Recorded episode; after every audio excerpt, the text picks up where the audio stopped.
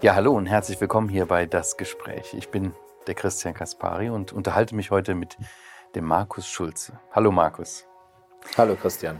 Markus, du bist hier beim Missionswerk im Außendienst und du hast auch viel Kontakt mit Freunden, mit Freunden des Werkes, mit Gemeinden, auch mit Menschen, denen du das Evangelium sagen kannst. Was ist dein Hauptanliegen in diesem Bereich?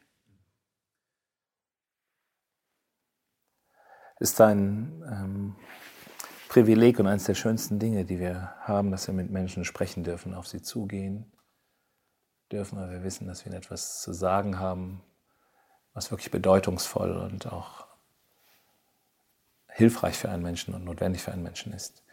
Und die Ermutigung genau dazu, das ist das, was mich am meisten bewegt oder was motiviert, ja.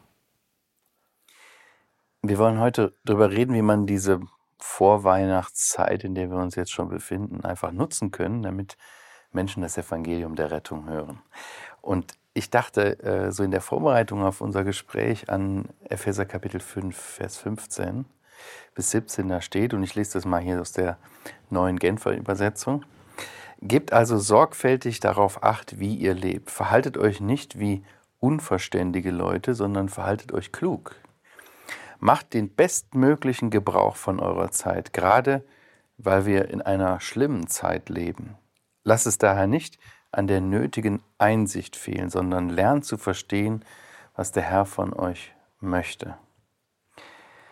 Ja, dass unsere Zeiten nicht so rosig sind, ist uns irgendwie allen bewusst. Und dass die Leute auch in Deutschland irgendwie mehr denn je das Evangelium brauchen, äh, ist auch klar. Und der Apostel Paulus, der schreibt hier den Christen in Ephesus, macht den bestmöglichen Gebrauch eurer Zeit. Also nutzt die Zeit oder kauft die Zeit aus, heißt es, glaube ich, in der Elberfelder. Ne? Und auch für das Evangelium. Was denkst du, Markus, warum eignet sich die, die äh, Vorweihnachtszeit besonders gut, um die gute Nachricht weiterzugeben?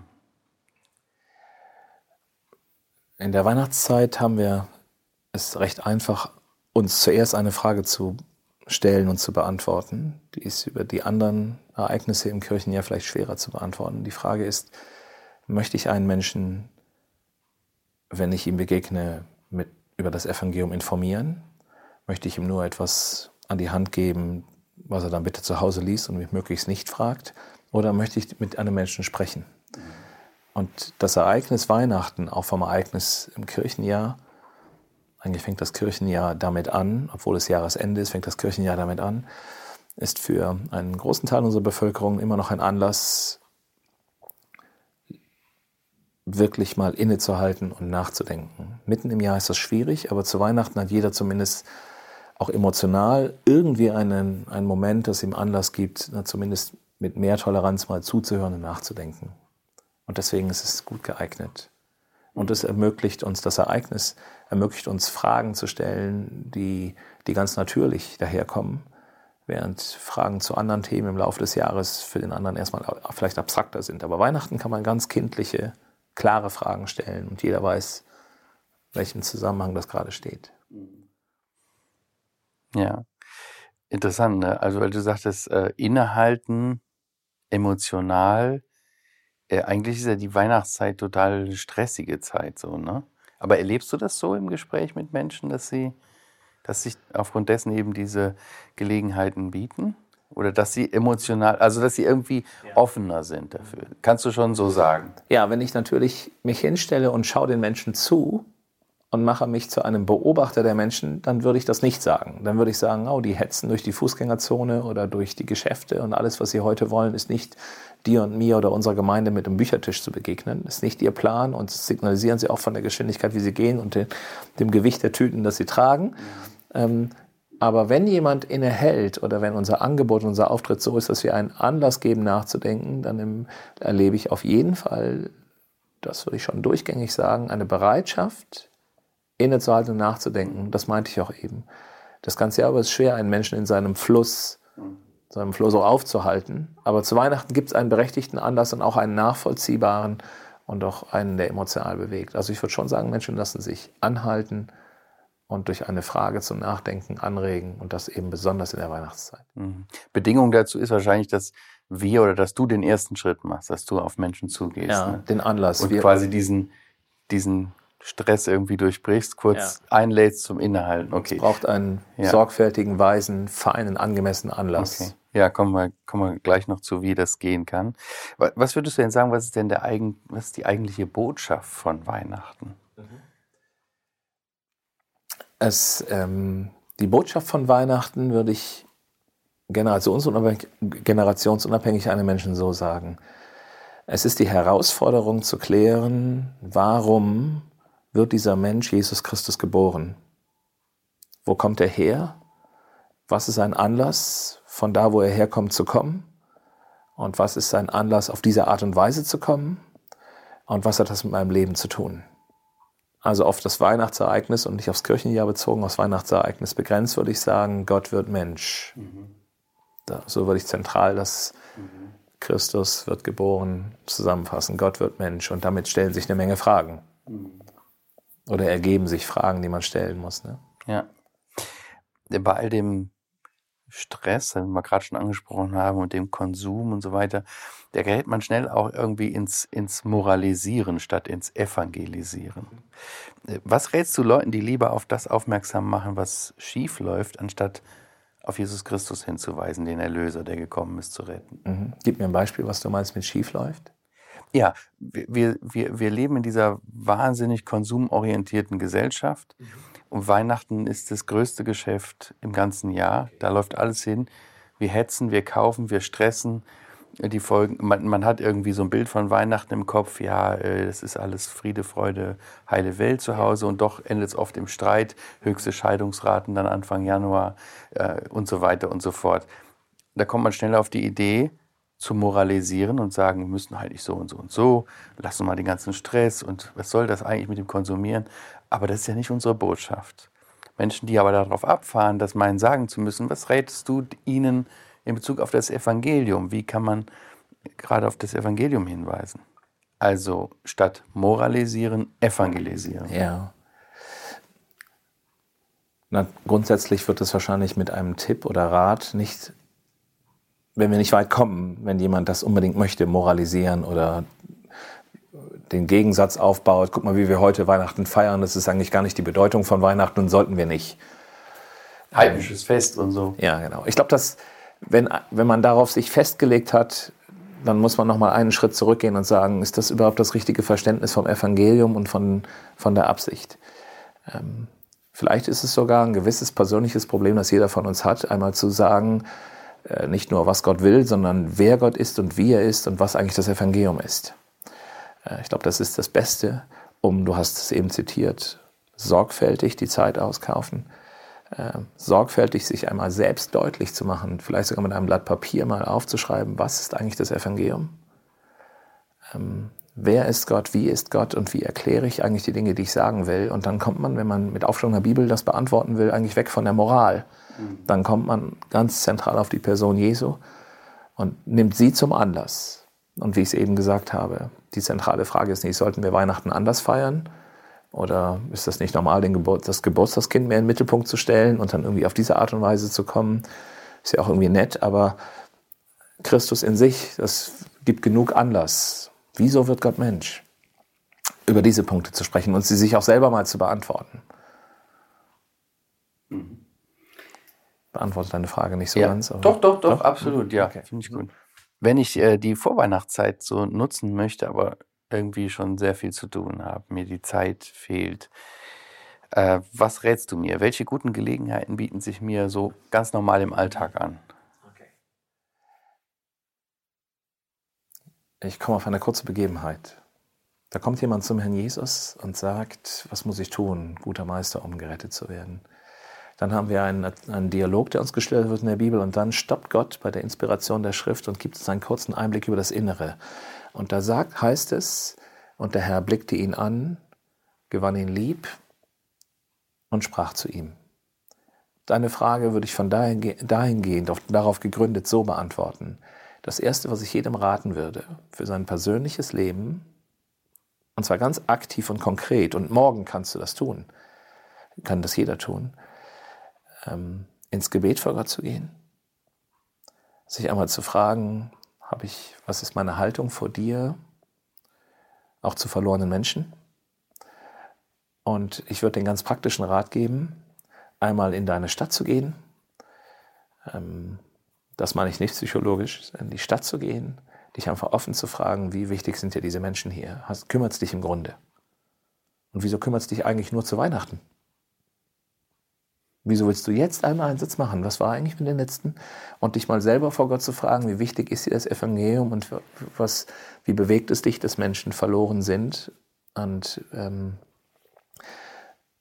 ein, dich einmal in, im Aspekt deiner eigenen Menschenliebe zu hinterfragen.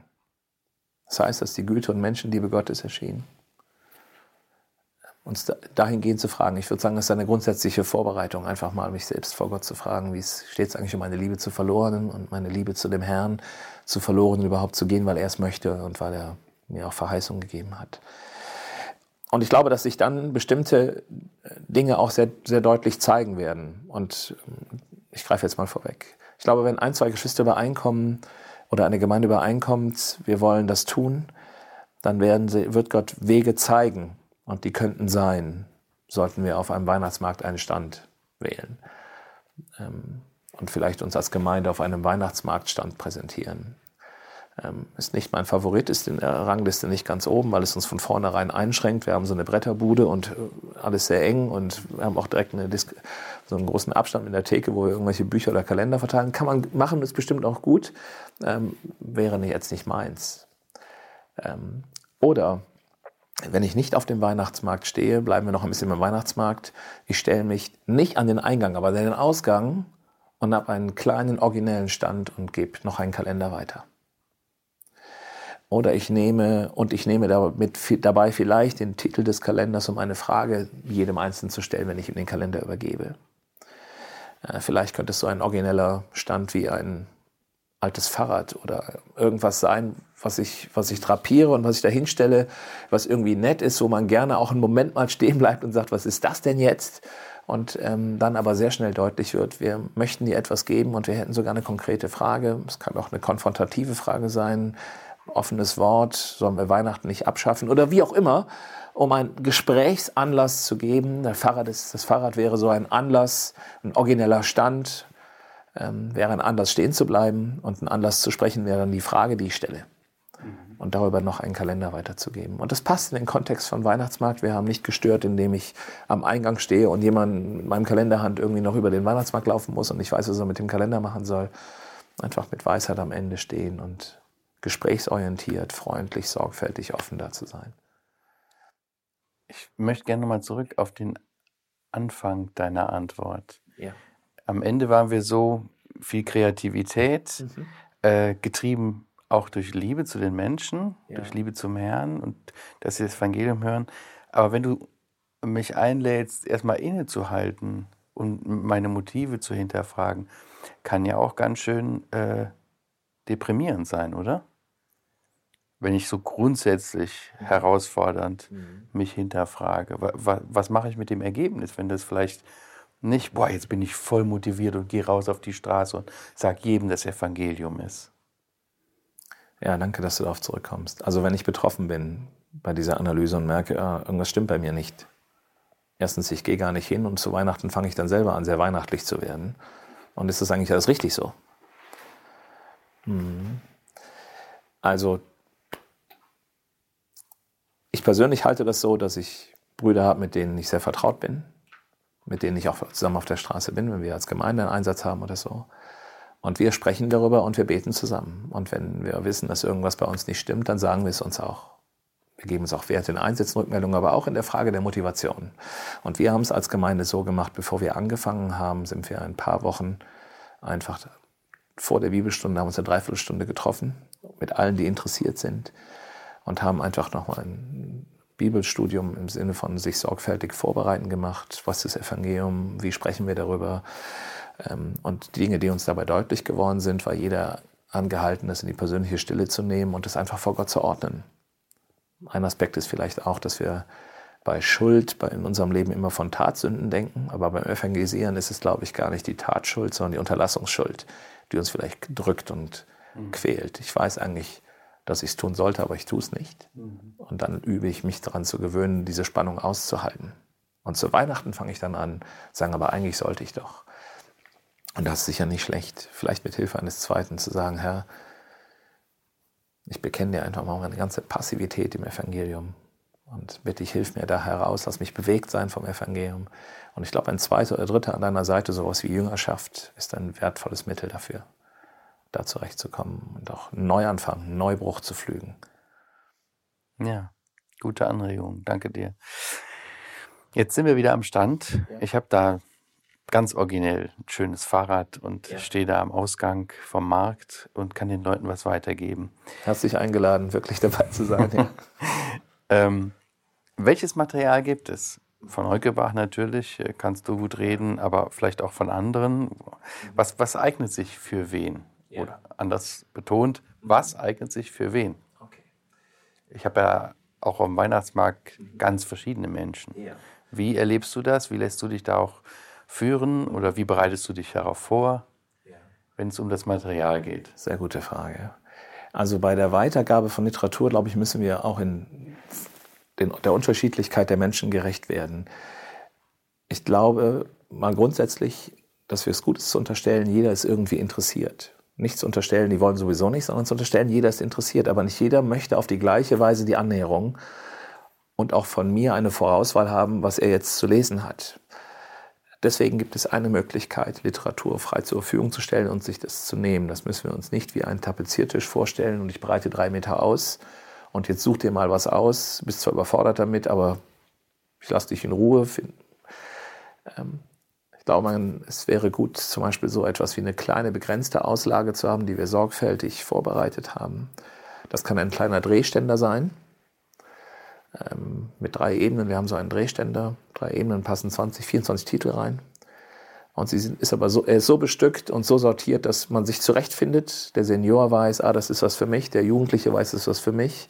Und der Leseorientierte, der sich vielleicht mal ein bisschen tiefer mit was beschäftigen möchte, findet er auch seine Sachen sofort. Muss das, kann das, braucht es nur kurz anmoderieren und derjenige kommt zurecht. Und wir machen auch die Erfahrung, dass Menschen gerne darauf zurückgreifen. Die wollen gar nicht von mir was in die Hand gedrückt bekommen haben, sondern sie, wenn sie die Möglichkeit der kostenfreien Informationen haben, dann wählen sie das auch. Das wäre die, der eine, die eine Persönlichkeit, die liest, ihr die freie Auswahl zu lassen und vorsortiert ihr ein Angebot, ein gutes Angebot zu machen. Das andere ist wirklich das persönliche Übergeben, von dem ich denken würde, er ist gerade am Drehständer vorbeigegangen, er sucht sich gar nichts aus. Dann wäre ein guter Zeitpunkt, dann erst wäre ein guter Zeitpunkt zu sagen, ich gebe dir was an die Hand. Weil du nicht selber wählst, das verstehe ich auch, aber ich hätte etwas, was so. Ähm, wir haben vom Missionswerk Heukelbach aus ja immer auch an den Ereignissen wie Erntedank, Ostern, Weihnachten, alles was im Kirchenjahr und auch in gesellschaftlichen Ereignissen so übers Jahr ist, immer entsprechend auch Themen in, in der Traktatreihe. Ähm, und da kann man sich auf, dem, auf der Webseite, im Shop oder im Katalog, den wir haben, oder auch telefonisch beim, beim Innendienst informieren und zielgerichtet etwas ausgewählt bekommen oder selber auswählen und es dann einsetzen. Ein Hinweis von meiner Seite her, ähm, ich finde es gut, die Überschrift eines Traktates zu verwenden bei der Übergabe eines Traktates und sie mit einer Frage zu verknüpfen. Mach mal ein Beispiel. Ähm, wenn wir zum Beispiel ähm, ein, eine Broschüre nehmen, Gottes Geschenk für Sie dann ähm, könnten wir zum Beispiel fragen, kennen Sie Gott? Oder können Sie sich das vorstellen, dass Gott Ihnen etwas schenkt? Und ich habe ein Traktat, nicht die Hand voll, sondern das eine Traktat und das halte ich demjenigen freundlich hin, so dass er den Titel lesen kann und verbindet es mit der Frage. Mhm die Ideallinie ist ja, dass man sagt, keine offenen, also Fragen zu stellen, wo derjenige wirklich selber die Antwort finden muss und nicht nur mit Ja oder Nein Antwort. Das lässt sich aber gar nicht immer vermeiden. Also wenn man das zum Gesetz macht, wird es auch schwierig. So kommunikativ sind wir oft gar nicht. Aber ja, also oder Titel zu nehmen, die etwas biografischer sind. Ich schätze das sehr, Wir haben zum Beispiel die Lebensgeschichte von Tim und Judith aus wie ein Mensch aus dem Buddhismus, wie Menschen aus dem Buddhismus zu Christus gekommen sind, die so etwas Biografisches haben und das Vorher-Nachher im Leben zeigen und was jetzt ist, hat Christus gemacht. Das nimmt Menschen mit hinein, dass es das was ganz Reales ist, auch für sie ihr Leben. Oder die Broschüre Ich lese die Bibel weil, wo Menschen Zeugnis geben, warum sie überhaupt in der Bibel lesen. Menschen wie du und ich sagen, ich lese in der Bibel weil und äh, begründen das auf eine ganz feine Weise, die man nachvollziehen kann. Solche Titel, die sind relativ neutral, generationsübergreifend lesenswert. Und die, wenn man davon immer so zehn Stück hat und jemandem mhm. das so. Manchmal gehe ich Menschen nach, wenn sie vorbeigegangen sind, weil ich merke, sie haben sich an Punkt 1 nicht getraut, was zu suchen. Punkt 2 auch nicht gelesen, was wir ausgestellt haben, kommen wir vielleicht noch drauf. Punkt 3 auch kein Traktat von der Schwester oder dem Bruder angenommen haben. Und wenn ich den Eindruck habe, es ist, weil er unsicher ist, dann laufe ich ihm sogar nach und sage ihm das. Ich gehe hin, überhole mit einer großen Kurve und versuche ganz freundlich zu schauen und sagen, ich verstehe das so sehr, wie schwer Ihnen das eben gefallen ist, an diesem Stand vorbeizugehen und sich nichts zu nehmen und auch das Traktat nicht zu wollen, was Ihnen da so angeboten wurde. Und das kostet Vertrauen, aber ich würde Ihnen so gern zumindest diesen einen Gedanken mitgeben und darf ich Ihnen das geben. Wenn wir uns das nächste Mal sehen, haben wir vielleicht Zeit zu sprechen. Und ich mache keine schlechten Erfahrungen damit.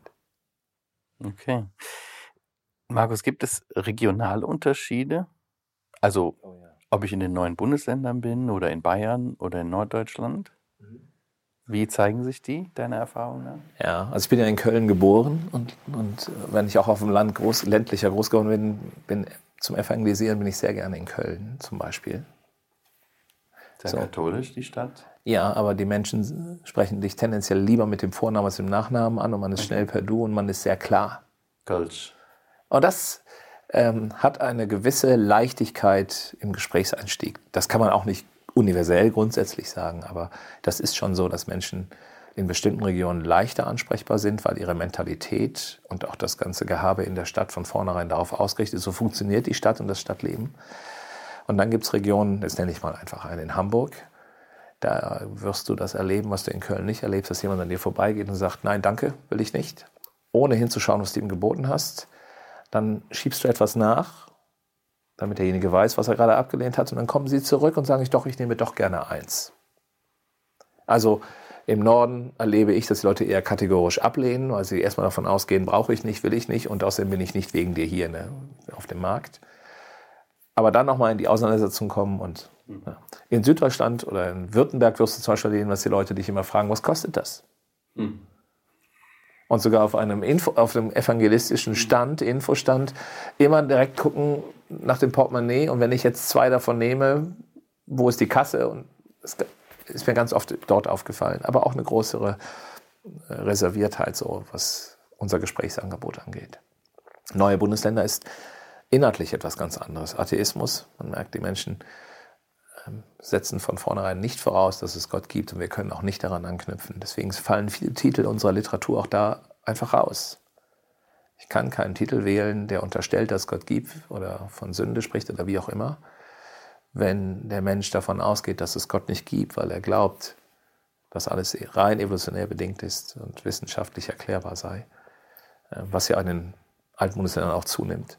Weltanschaulich ist ja das hm. Verständnis, dass Gott gibt, rückläufig. Also es gibt große Unterschiede. Und dann haben wir noch grundsätzlich den Unterschied von Land- und Stadtbevölkerung. Das ist ja bundeslandunabhängig, genau. Wir waren jetzt eigentlich immer so bei dem klassischen Büchertisch, beziehungsweise nicht dem Tapeziertisch, sondern ja. irgendwie eine andere kreative Möglichkeit am Weihnachtsmarkt. Wir bleiben bei der Vorweihnachtszeit. Was gibt es für andere Möglichkeiten, außer in der Fußgängerzone oder äh, am Weihnachtsmarkt zu stehen. Für den Einzelnen oder vielleicht auch für die ganze Gemeinde. Ja. Mhm. Also wenn wir das auf dem gemeindlichen Hintergrund betrachten, also weiß ich von mehreren Gemeinden, dass sie den Kalender zum Beispiel zum Anlass nehmen, ähm, ihn in alle Haushalte zu tragen, die irgendwie im Einzugsgebiet der eigenen Gemeinde sind. Und manche machen das sogar so, dass sie noch etwas hineinlegen von sich als Gemeinde, damit wahrgenommen ist, dass sie nicht nur den Kalender aufhängen können, sondern Christen in ihrer örtlichen Nähe haben, die ihnen den übergeben haben. Manche lassen ihn sich individualisieren. Das heißt, bei der Bestellung des Kalenders drucken wir ihnen schon ähm, eine Einladung, einen Gutschein und den Bezug zur Gemeinde auf die Rückseite. Und der Empfänger kann das lesen. Aber sie nutzen einfach den Kalender, um Haushalte und Menschen zu erreichen. Und ich glaube, das ist ein gutes Mittel. Es ist niedrigschwellig, ich muss nicht unbedingt reden, aber Vorsicht, es kann gut sein, dass jemand kommt und Fragen stellt und dann darf man doch reden. Ähm, oder mit Liedern draußen zu sein. Wenn wir mal bedenken, dass es viele Senioren gibt, und wir haben öfter schon Menschen gefragt in der Stadt, was fällt ihnen noch von der Bibel ein? Manchen Senioren fällt nichts von der Bibel ein, aber Kirchenlieder von Paul Gerhard zum Beispiel oder Martin Luther, die fallen ihnen sehr wohl ein. Und ähm, ich habe das bei einer Gemeinde erlebt, dass sie regelmäßig mit ihrem, mit äh, ihrem Gemeindechor oder Jugendchor draußen standen und Menschen sind zur Weihnachtszeit stehen geblieben und haben die Lieder gemocht und das gehört.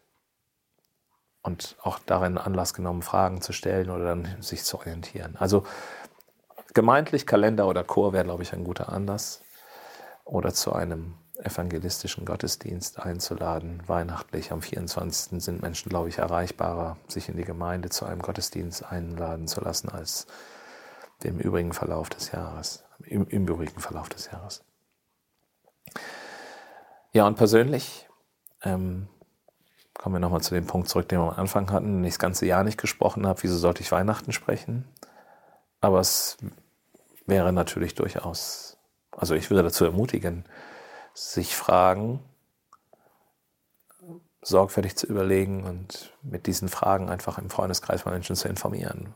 Was denkst du über Weihnachten? Welche Bedeutung hat es für dich?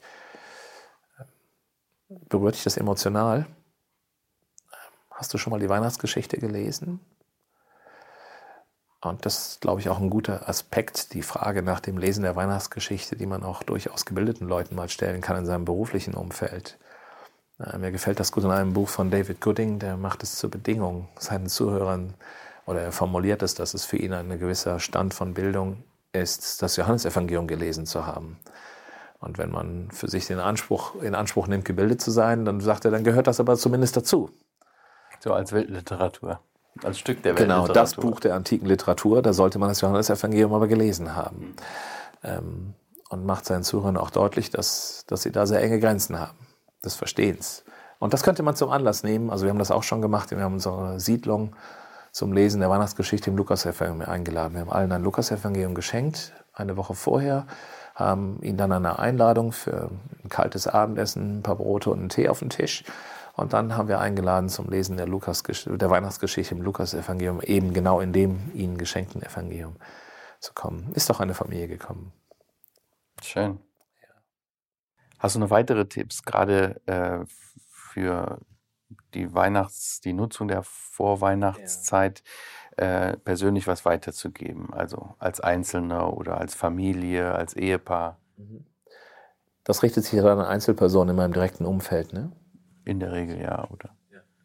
Ich weiß nur, wir haben als Nach wir haben unseren Nachbarn jedes Jahr machen wir das, dass wir einfach rumgehen als ganze Familie, Plätzchentüte und geben einfach einen Kalender weiter äh, und äh, ja, wünschen einfach eine schöne Weihnachtszeit. Wir haben auch so das Jahr über Kontakt zu den Nachbarn. Aber das ist irgendwie so ein schönes Ritual und die Nachbarn schätzen dann fragen, wann, wann kommt ihr? Auch schön, ja. Aber ja. vielleicht hast du auch noch andere Ideen. Ja.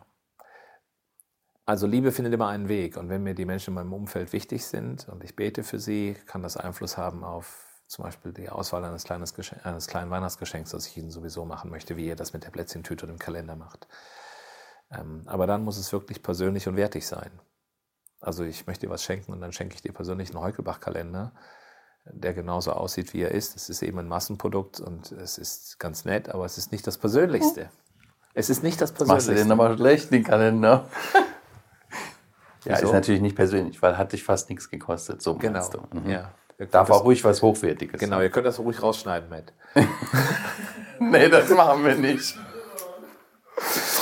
Also es sollte wirklich ein etwas sein, was Ausdruck eines persönlichen Interesses und persönlichen Geschenk, Geschenkes ist. Und dazu bieten sich, bietet sich eine gute CD an. Also ich höre selber gerne im Auto CDs und ähm, Hörbücher oder Audio-CD. Predigten. Es gibt Predigten. von Brüdern, die, die, oder von Männern wie Wolfgang Nestvogel, Weihnachtspredigten zum Beispiel, die bewusst auf, Pre, auf Weihnachten mit einem gewissen Anspruch in, ähm, produziert worden sind, wo du während der Autofahrt von 45 Minuten einen völligen Bogen gespannt bekommst von warum Weihnachten und was hat das mit mir persönlich zu tun und das sehr sorgfältig ähm, und gut vorbereitet, mit Musik hinterlegt, wie auch immer.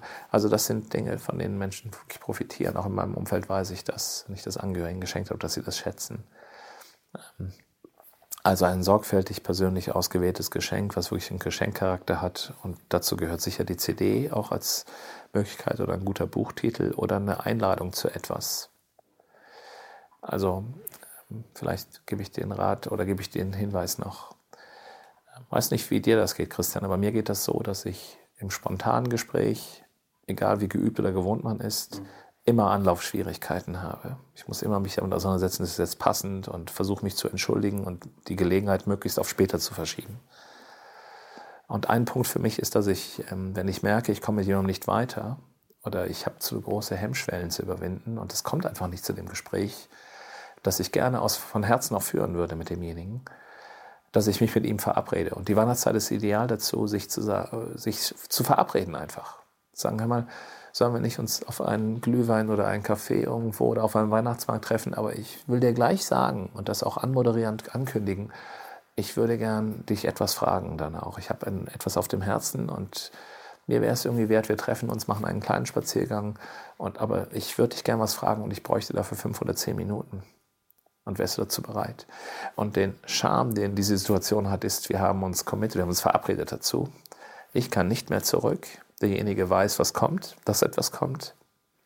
Und wir haben einen festen Termin.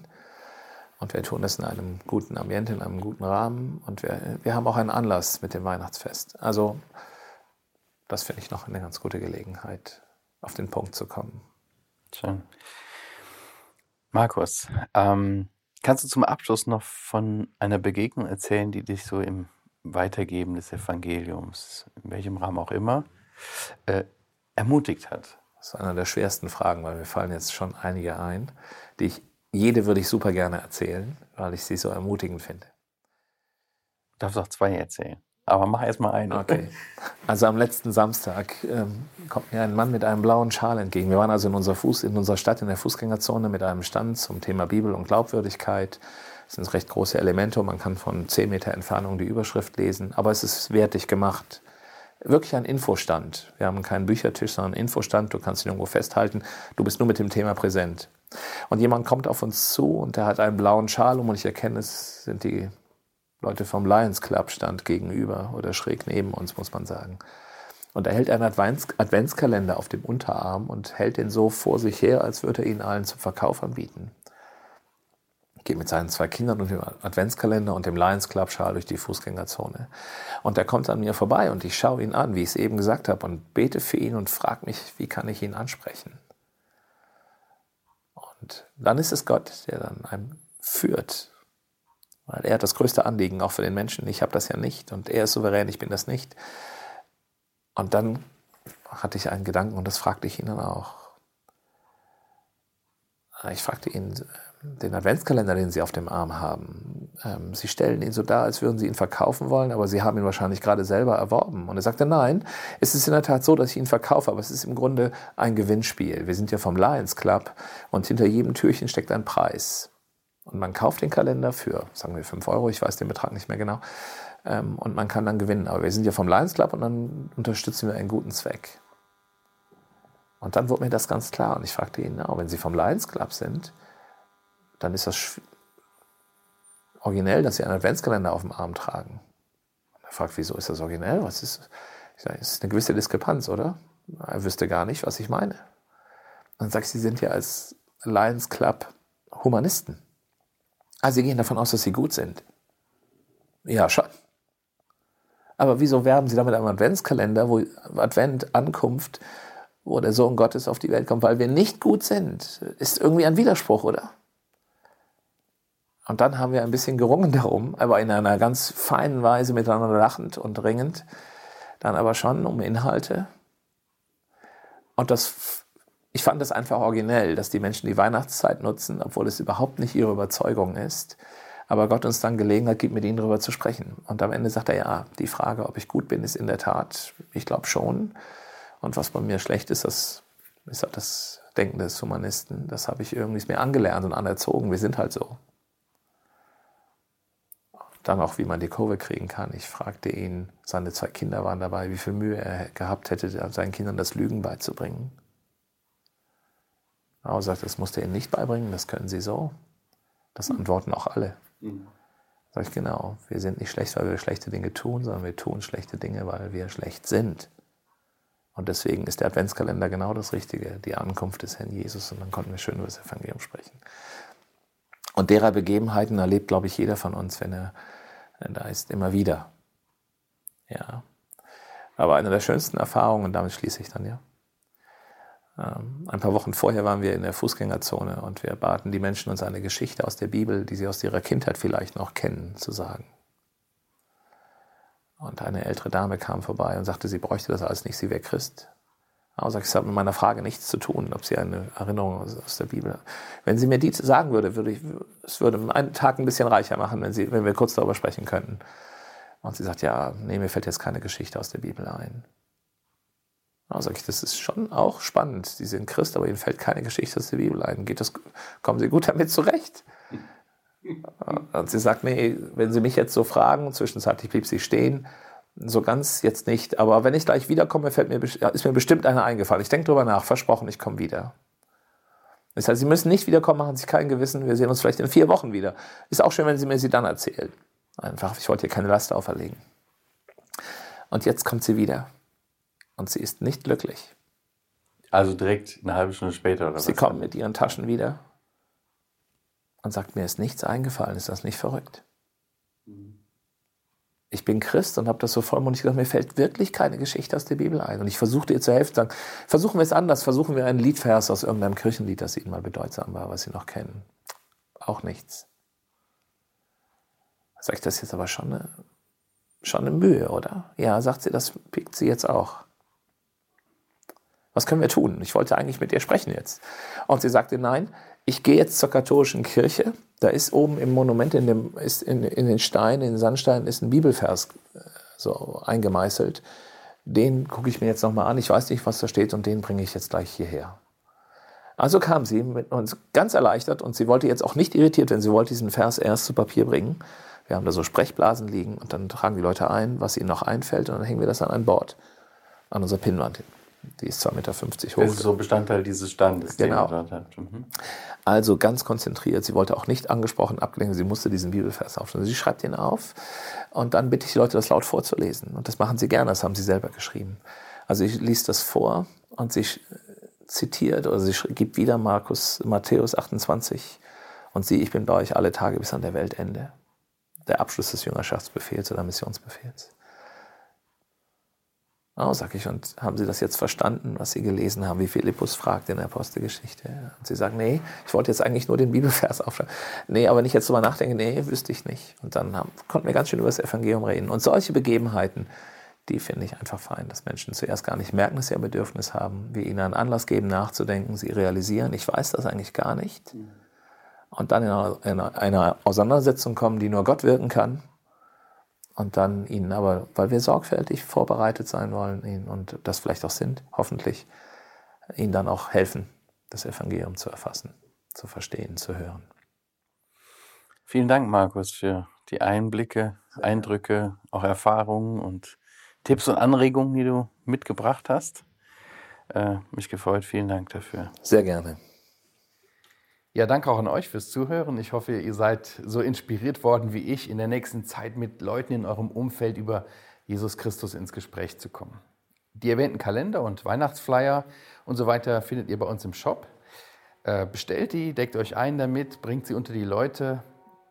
Den Link dazu findet ihr in den Show Notes. Genauso auch wie den Link zu den CDs von Wolfgang Nestvogel, die Markus eben erwähnt hat. Ja, ich wünsche euch äh, eine besinnliche Adventszeit und sag bis zum nächsten Mal. Tschüss. Musik